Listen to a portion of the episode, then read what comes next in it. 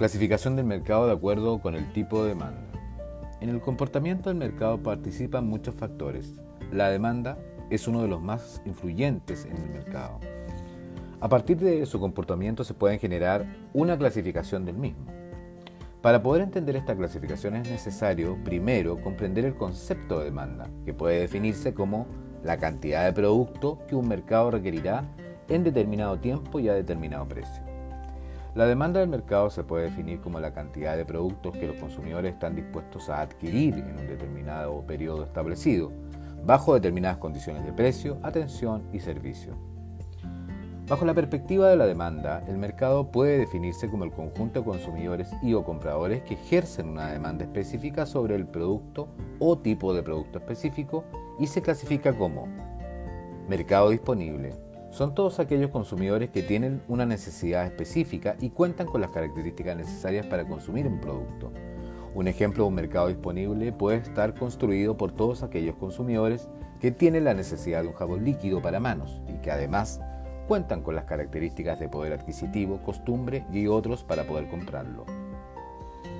Mercado real. Son todos aquellos consumidores del mercado disponible que compran un producto específico. El ejemplo sería todos aquellos consumidores que compran el jabón líquido. En esta primera clasificación es importante notar que no todos aquellos consumidores que tienen una necesidad y las características específicas para comprar un producto serán consumidores reales, pero sí son consumidores disponibles. Mercado potencial. Es el conjunto de consumidores que no forman parte del mercado real, pero en ocasiones sí pueden formar parte del mercado disponible. Este grupo no consume el producto específico debido a que no tiene las características del segmento porque consume otro producto, puede ser la otra alternativa. Este concepto puede ser más claro con dos ejemplos distintos. Uno están los consumidores del mercado disponible que tienen las características para poder consumir el jabón líquido, pero utilizan uno en barra. Y el otro ejemplo sería el de los niños, que aún no tienen las características de poder adquisitivo para comprar o consumir un jabón líquido, aunque en el futuro sí podrán hacerlo. Una vez analizados los mercados anteriores, es posible determinar el concepto de mercado meta o mercado objetivo, el cual será el que marque la pauta de acción de los planes de mercadotecnia en una empresa. Mercado meta o mercado objetivo.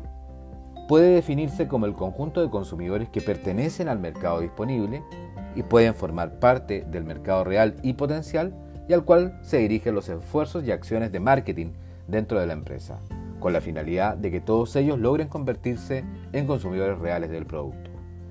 Dentro del mercado meta debemos considerar dos tipos de mercados. Uno es el primario, que se refiere a todos aquellos consumidores directos que tienen la decisión de compra y que realizan las actividades de selección y evaluación del producto. Por ejemplo, el ama de casa compra los artículos de limpieza del hogar, los utiliza y evalúa su efectividad.